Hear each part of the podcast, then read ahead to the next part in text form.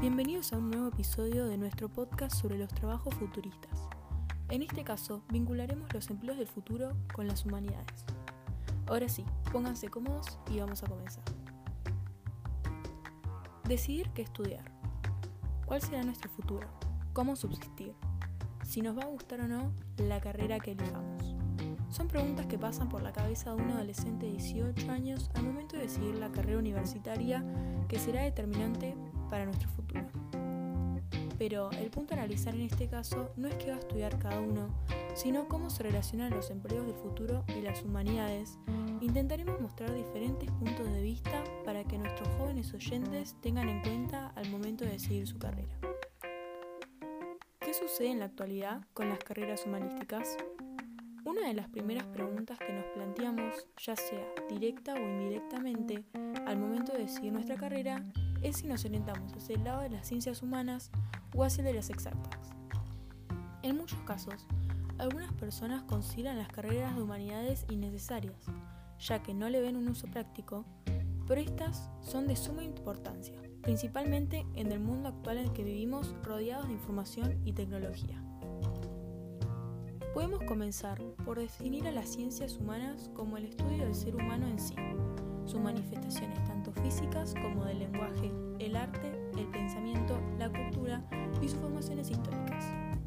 Por lo tanto, en un mundo tan sobrecargado de información, de noticias, de estrés, de presiones, ¿acaso no es muy importante tomarnos un tiempo para pensar en nosotros mismos y analizarnos?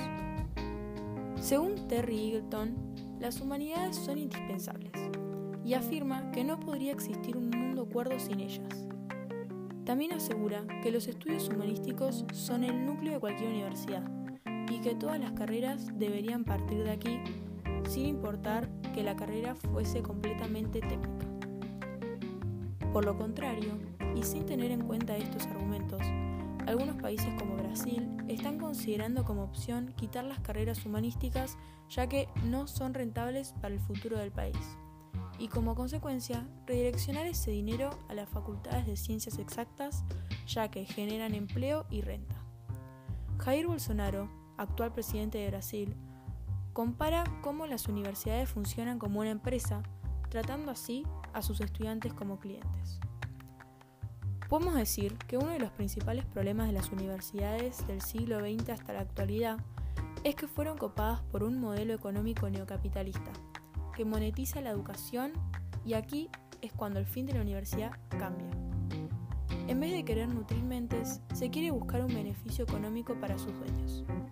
Según Alejandro Martínez Gallardo, la memoria histórica se va perdiendo poco a poco ya que los estudiantes son vistos como clientes y los clientes siempre tienen la razón, por lo que si un alumno falla, será culpa del profesor. Otro ejemplo es Japón. En este caso, las facultades de Ciencias Sociales y Humanidades cerrarán después de una intervención ministerial.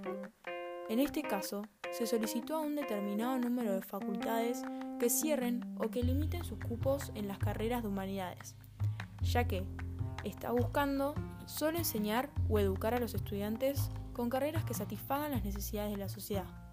En este aspecto, muchas universidades alzaron su voz para imponerse en contra de esta petición, ya que la consideran antiintelectual. Pero en realidad, esto está más ligado al lado económico, ya que debido a la, baja tasa de natalidad japonesa, si se limitan cupos, el futuro económico de ciertas universidades se verá fuertemente afectado. Por otro lado, España optó por transitar un camino completamente diferente, el cual fue comenzar a reducir las humanidades indirectamente desde el nivel secundario, cosa que trajo como consecuencia que decaiga el número de estudiantes universitarios que se inscribieron en las facultades de ciencias humanas. El autor Juan José Moreso afirma que a futuro la disminución de las humanidades causará una generación de ignorantes.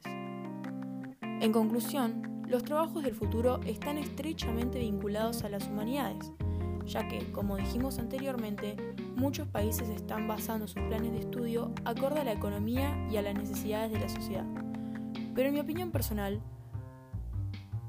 se considera a las carreras humanísticas como no rentables no porque la gente no las estudie, sino porque los políticos de ciertos países tienen una mentalidad retrógrada que les dicta que si una carrera no es de ciencias exactas, no es digna para el futuro de la población de cierto país.